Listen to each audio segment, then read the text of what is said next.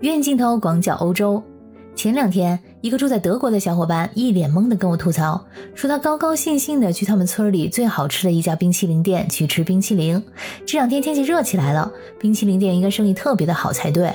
谁能想，居然吃了个闭门羹，大门紧闭。结果打听了一下，这家店居然是意大利黑手党在全德国的洗钱中心，这也实在是太刺激了吧。他说他从来没有想过自己竟然会以这种方式和黑手党有所交集。出于好奇心，我去搜了一下这个冰淇淋店的网页。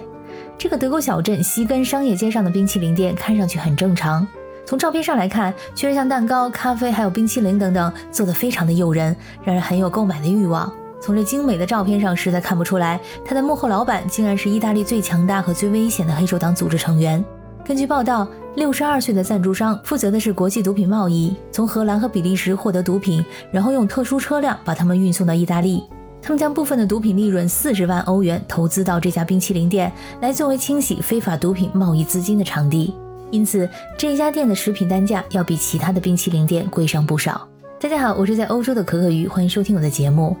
这不是意大利黑手党第一次在欧洲经营餐饮业而被警察注意到。今年二月，有个法国小镇当地媒体专题报道了一家披萨店，而披萨师傅的照片也上了新闻。不料这篇报道刚好被一名意大利检察官看到了，发现这名师傅居然是意大利最大黑帮光荣会的成员，他曾经在意大利谋害了两兄弟，于是就联系了国际刑警组织，把他逮捕了。这位成员逃亡到法国之后，隐姓埋名十六年，后来开了餐厅，成为了披萨师傅，就是因为太要强了，不小心做到行业第一，因此暴露了行踪。关于这个光荣会啊，我在五月初的时候还做过一期节目。欧洲和拉丁美洲的多个国家联手合作，部署了超过两千七百名警察，逮捕了一百三十二名光荣会的成员。光荣会成员数量估计在数千以上，是意大利势力最大的黑手党。根据估算，这个组织的年收入高达五百亿欧元，相当于克罗地亚和保加利亚的 GDP。他们的资产包括房地产、企业、投资组合，还有金融资产等等。常年致力于将黑钱投资到合法经济领域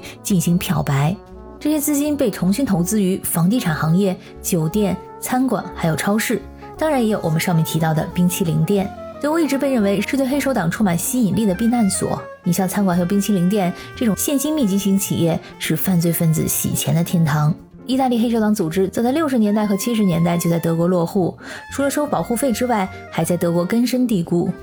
那他们为什么要在德国扎根呢？首先呢，德国经济非常稳定，它是欧洲最大的经济体之一，拥有良好的经济稳定，还有金融体系，这又使得洗钱更加的容易隐藏和掩盖。德国拥有广泛的金融机构，还有国际贸易，这也为洗钱提供了更多的机会。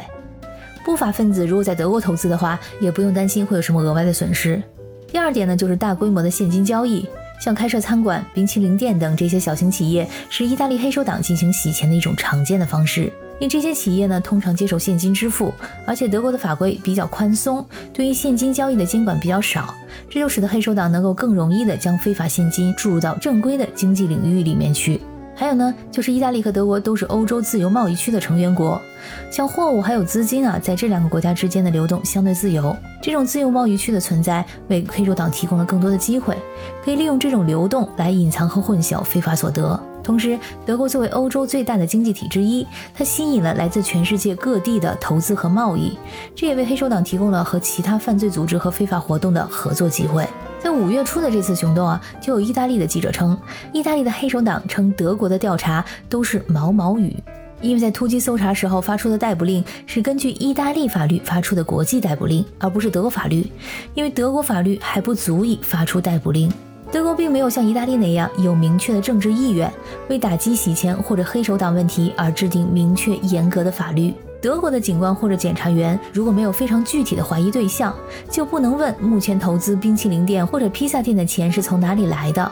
而如果在意大利的话，就必须清楚地表明钱从哪里来，可以从哪里来。当然，这会让投资变得更加的困难。相对于一些其他国家，德国在打击洗钱和犯罪组织问题上的立法和执法手段可能相对宽松一些。尽管德国是欧洲最大的经济体之一，但是在过去，德国政府并没有像其他国家那样明确表达对打击洗钱和黑手党问题的高度关注。有些人认为，德国政府对经济增长和国际贸易的重要性更加关注，可能没有将打击洗钱的问题放在优先的位置。